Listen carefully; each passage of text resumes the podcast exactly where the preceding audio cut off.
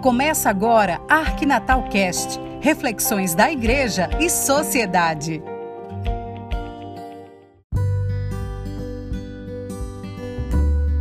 Olá, tudo bem com você? Você pode até discordar, mas em meio a todas as desgraças e mazelas que a humanidade enfrenta, há boas lições que se podem tirar em meio ao caos. Nesta pandemia, vemos exemplos de muitas pessoas que se agarraram à fé, à esperança em dias melhores e à oração.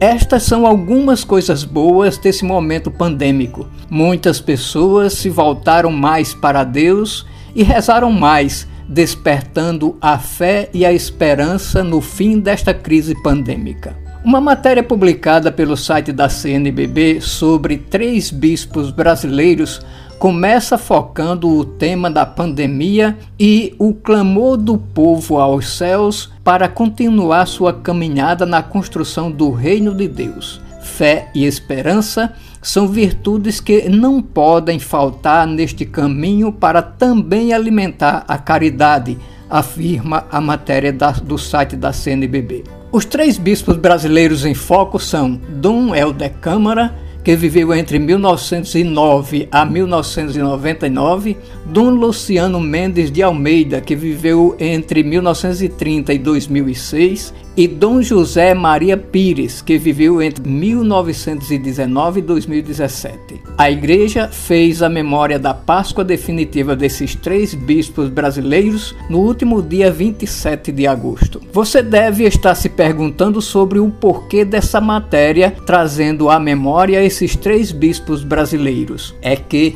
em sua época, eles foram verdadeiros profetas e se engajaram na luta pelos direitos do povo principalmente das pessoas mais necessitadas. Eles marcaram a história das igrejas particulares das quais estiveram à frente. Também tiveram a atuação memorável frente aos desafios sociais brasileiros, como a pobreza e a desigualdade, o racismo, os conflitos de terra, a exclusão e as violações de direitos diz a matéria. O cearense Dom Helder, conhecido como Dom da Paz, quis acender a vela da vida cem vezes, mil vezes, um milhão de vezes de esperança que ventos perversos e fortes teimavam em apagar. Ele encarnou a grande e bela profissão de acendedor de esperança. Esperança essa, para Dom Helder, é crer na aventura do amor, jogar nos homens, pular no, no escuro, confiando em Deus.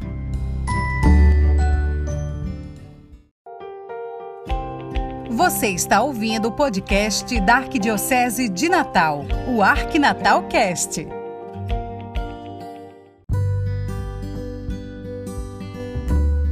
Sobre a figura de Dom Luciano Mendes de Almeida, a matéria destaca: o carioca Dom Luciano é também lembrado pelo seu amor dedicado a cada pessoa, a escolha pelos mais pobres e pelas crianças, a inteligência dele. Certa vez, em uma entrevista à Rede Vida, destacou que é preciso descobrir em cada pessoa aquele aspecto de santidade que reflete o vulto, o rosto, a presença de Jesus Cristo. Sobre Dom José Maria Pires, também apelidado de Dom Pelé e Dom Zumbi, a matéria destaca que ele teve atuação marcante na igreja ao defender camponeses na Paraíba e lutar contra o racismo estrutural, mesmo dentro das estruturas da igreja. A articulação dos bispos negros teve sua participação. Destaca a matéria sobre Dom Pelé. Seu exemplo de fé e esperança para os dias atuais pode ser recordado a partir de um trecho da sua carta pastoral de março de 1976 que diz: Quando se cansar a paciência do pobre, que está sendo esmagado pelos poderosos, a de Deus também se cansará, e Deus virá fazer justiça que os homens se recusam a fazer. Hoje, mais do que nunca, é necessário volver o olhar o ser e o agir para as figuras das pessoas que, em meio a esta pandemia, clamam por trabalho para sustentar a família, clamam por alimentos para saciar a fome, clamam por um lugar para dormir porque perderam tudo. A Arquidiocese de Natal tem um bom exemplo. Através do SAR, Serviço de Assistência Rural e Urbana, criou a Bodega Solidária em Lagoa Salgada, que fornece cestas básicas a pessoas necessitadas da comunidade. Na zona rural, Outra organização da igreja, o CEAPAC, atua nos territórios das três dioceses, a de Natal, a de Mossoró e a de Caicó, criando as condições para a convivência com o semiárido nas regiões do Trairi e do Seridó, além da construção de cisternas de água de bebê e de produção de alimentos, também dá assistência técnica às famílias, com a implementação de sistemas de reuso de água para a produção de alimentos. No Alto Oeste,